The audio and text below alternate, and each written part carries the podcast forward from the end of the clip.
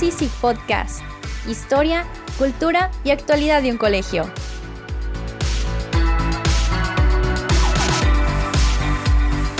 Soy su presentadora y amiga Mariana Franco. Los dejamos con nuestro compañero Jorge Moller.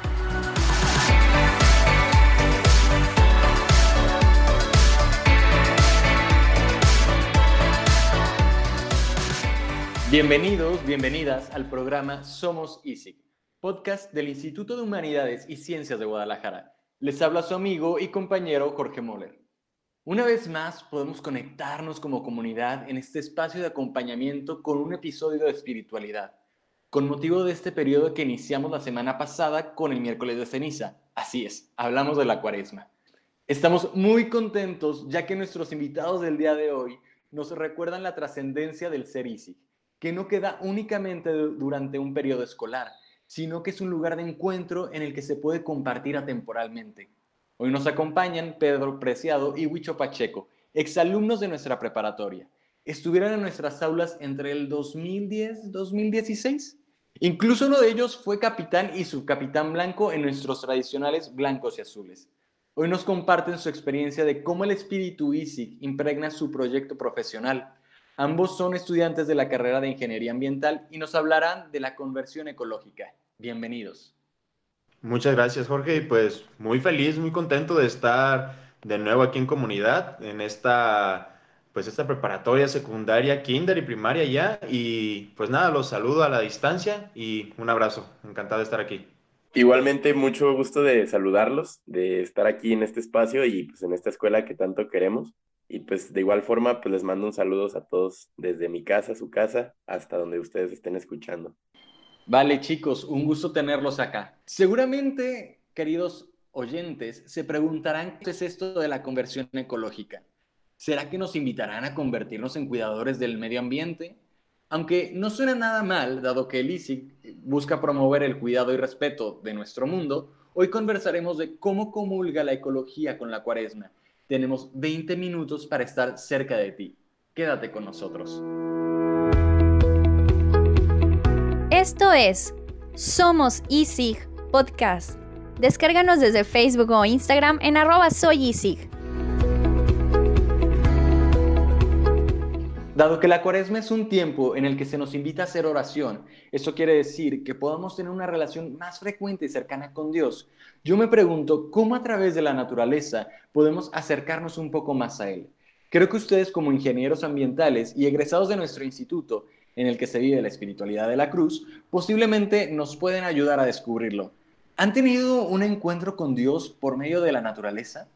Híjole, yo creo que sí, definitivamente la naturaleza es un medio como para comunicarnos con Dios, para hacer oración. Y pues bueno, de acuerdo con el libro de sabiduría, este, se, se puede rescatar un versículo bien bonito que es, a través de la grandeza y de la belleza de las criaturas se conoce por analogía al autor. Entonces creo que es algo bien bonito el hecho de decir, ok, pues si yo mediante una canción puedo escuchar este, cómo es el rasgo de la personalidad del artista o a través de una pintura, de cómo fue el pintor, qué sentía en esos momentos, pues yo creo que por ende, a través de la naturaleza, de los árboles, de los animales y de nosotros mismos, pues también podemos contemplar cómo es Dios, cómo actúa Dios en nuestro mundo. Y bien, pues por medio de las obras, pues podemos cuidarlas y por ende vamos a cuidar y contemplar a la imagen del Padre aquí en la tierra. Entonces creo que e, es algo súper bonito hacer oración por medio de la naturaleza y yo creo que es algo que igual si bien no es una repetición de palabras como, como no sé, alguna oración o como algún salmo, lo que fuera, más bien es un poco más de contemplación y es una manera de que en la cual yo en lo personal no estaba tan acostumbrado antes, pero al contemplar yo creo que sí puedes generar cierto vínculo de cariño, pues de respeto hacia el mundo y por ende pues hacia el creador. Sí, de acuerdo, con, de acuerdo contigo, Pedro. Y justamente, pues, haciendo alusión también a un libro que puede ser que esté un poco más conocido, pues la Biblia, ¿no? En la creación, el pintor, el creador de todo esto, antes hizo la naturaleza y después nos hizo a nosotros.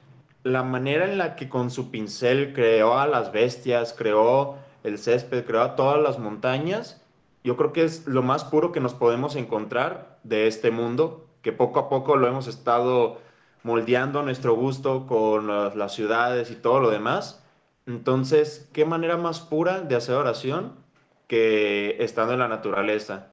Me parece bastante importante que hablen de conocer a Dios a través de la naturaleza.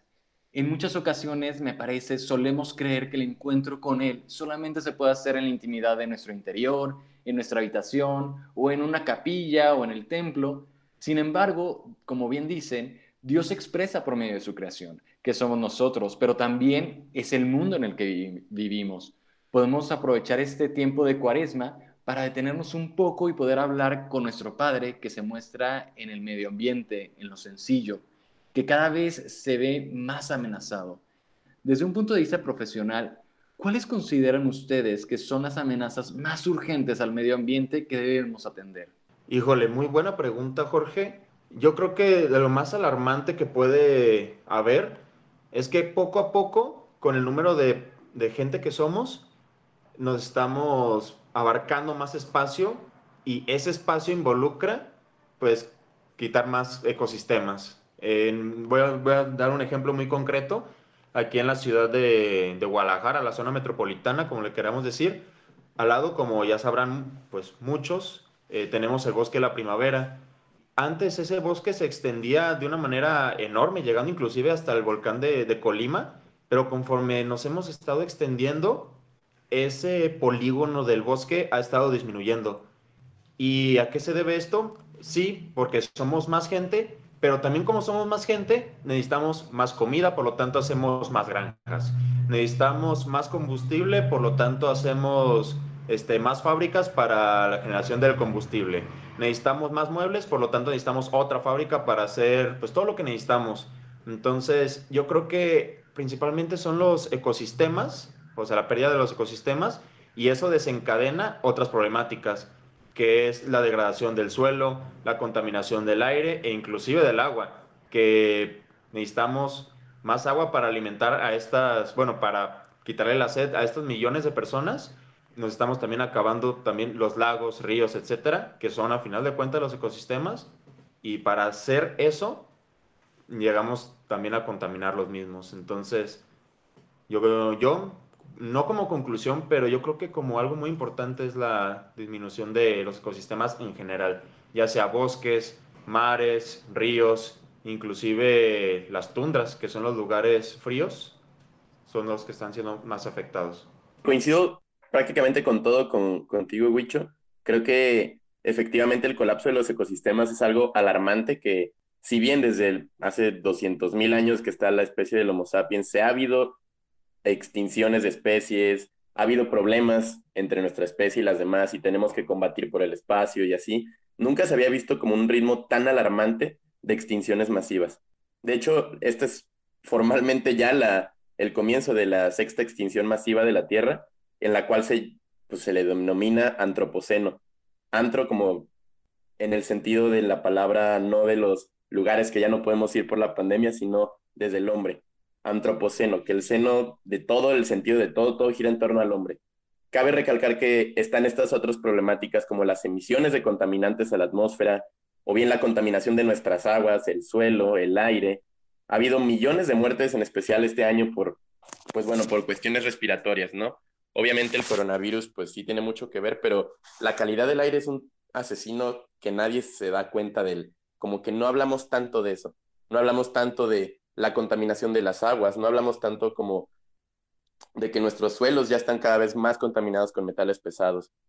Pero ¿qué pasa con las problemáticas invisibles? Creo que las amenazas invisibles son otras, son como más allá de lo físico, van como más al área espiritual. Eh, de hecho, una vez asistí a una conferencia de, de un biólogo que nos estaba hablando de pájaros, de pájaros en Guadalajara, y dijo una frase al final citando a un abogado ambiental que me quedó marcadísima y la he compartido una y otra vez, tanto en redes sociales como con conversaciones con mis amigos y así, pero que dice así, solía pensar que los principales problemas ambientales eran la pérdida de la biodiversidad, el colapso del ecosistema y el cambio climático. Pensaba que 30 años de buena ciencia podrían abordar estos problemas. Estaba equivocado. Los principales problemas ambientales son el egoísmo, la codicia y la apatía. Y para hacerle frente a estos necesitamos una transformación cultural y espiritual. Y nosotros los científicos no sabemos cómo hacer esto. Entonces creo que en el momento en que nosotros nos consideramos aparte de la naturaleza y no parte de un todo, ahí es cuando empezamos a hablar de estos problemas tan, tan importantes. Entonces yo creo que si se quiere combatir la raíz de todos estos problemas, pues hay que mirar adentro. Y para hacerlo, pues necesitamos más que solo ciencia.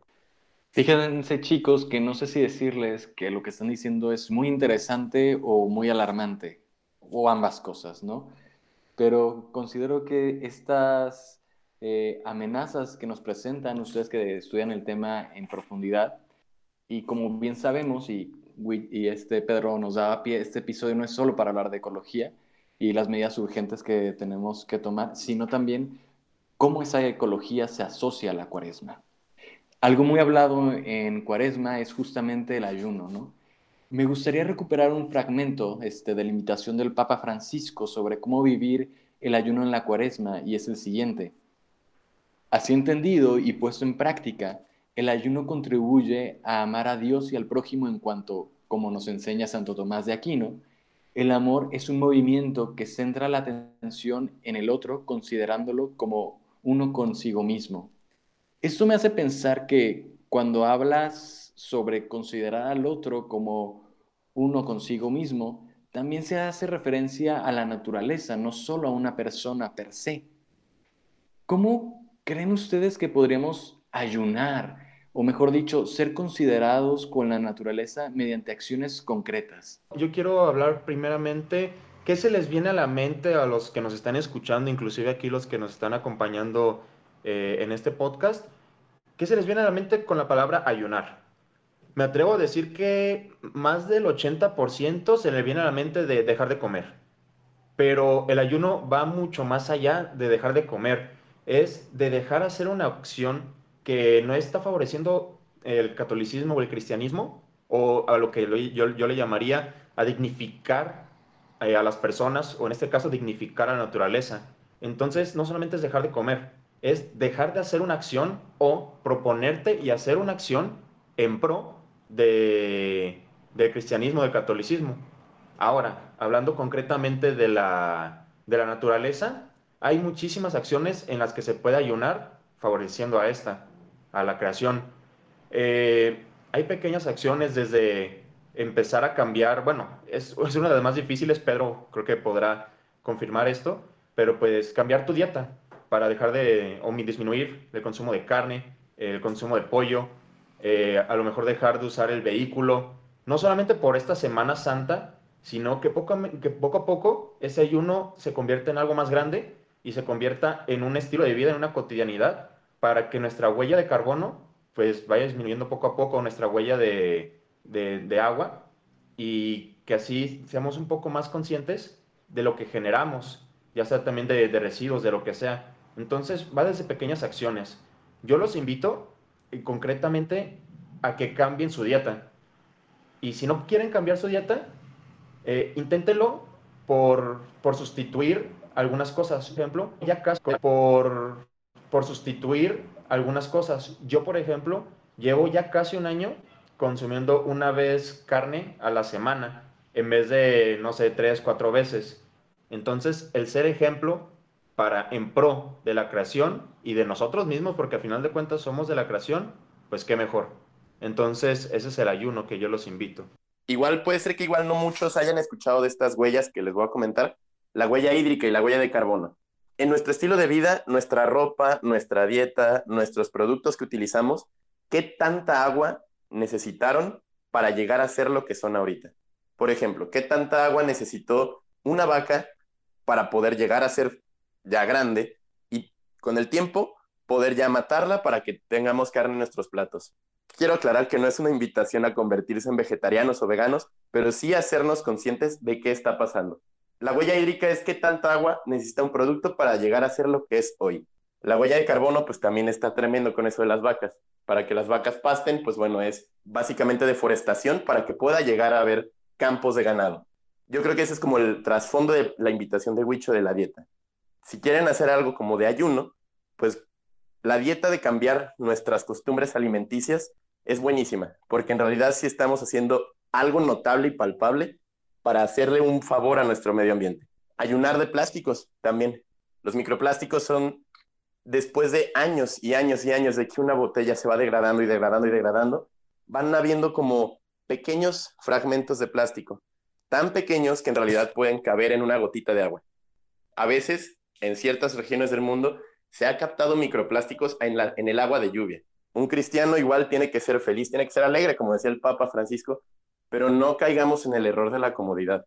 Uno es momento de que empiece a cuestionarse, ¿qué vale más, no? El placer inmediato de comprarme unas rufles, o de comprarme doritos, o de comprarme oreo, y moverme en coche, o el placer duradero, que es tener una calidad del aire buena, una calidad de alimentación mejor. Me parece sumamente interesante cómo podemos resignificar las palabras que tradicionalmente comprendemos como es el ayuno, la limosna y la oración, y vivirlo de una manera tan natural que no solo se debería delimitar a un periodo de 40 días, como bien dicen ustedes, y creo que nos ayudaría a escuchar una acción puntual de cada uno de ustedes, Huicho, Pedro, para seguir los pasos de Jesús y cuidar de nuestro mundo, más allá del ayuno, que ya lo veníamos este, hablando, ¿no? El ayuno concreto en el cambio de dieta.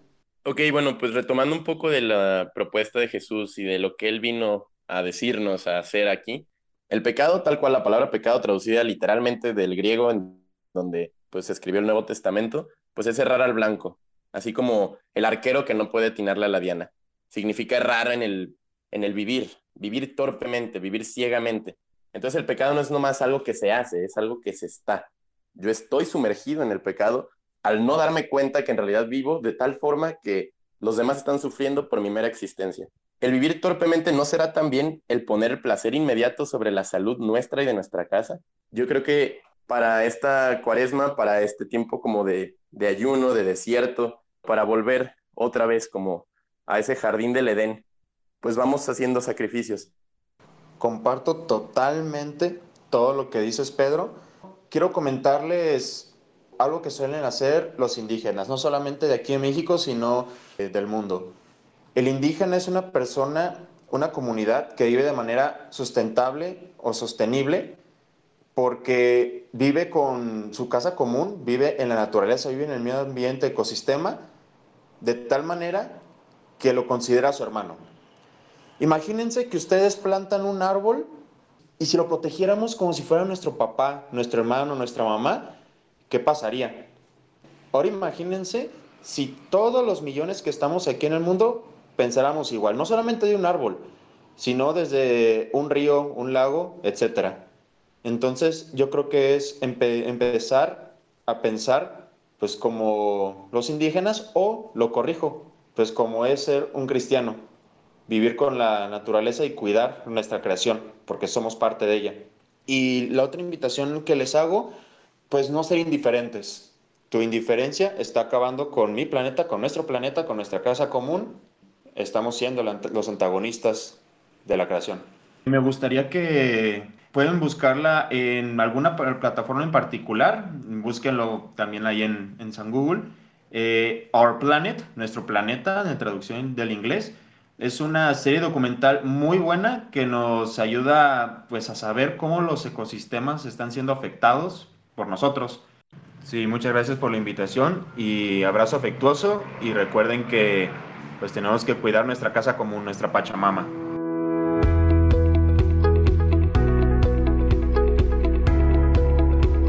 Somos ISIG, podcast del Instituto de Humanidades y Ciencias de Guadalajara. Encuéntranos en calle Félix Ruller, número 3875, Zapopan, Jalisco. Somos ISIG, muy cerca de ti. Gente, estamos cerrando la transmisión del podcast Somos ISIG sobre la conversión ecológica en este tiempo de cuaresma. Nuestros invitados especiales fueron Pedro Preciado y Huicho Pacheco, egresados de nuestra preparatoria que estudian actualmente la carrera de Ingeniería Ambiental ¿Quieren saber de qué hablaremos la próxima vez? Les comento que conversaremos sobre el proyecto de formación para padres y madres de nuestro colegio. Somos ISIC Podcast, un espacio diseñado para estar cerca de nuestra comunidad educativa, un canal de comunicación para saber de ti, para conocer de todos los que elaboramos aquí. Soy tu amigo y compañero Jorge Moller. Espéranos dentro de 15 días y recuerda, somos Easy. Hasta pronto.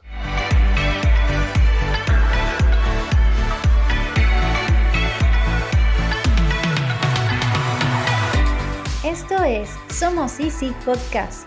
Síguenos en Facebook o Instagram en arroba. Escúchanos desde Spotify.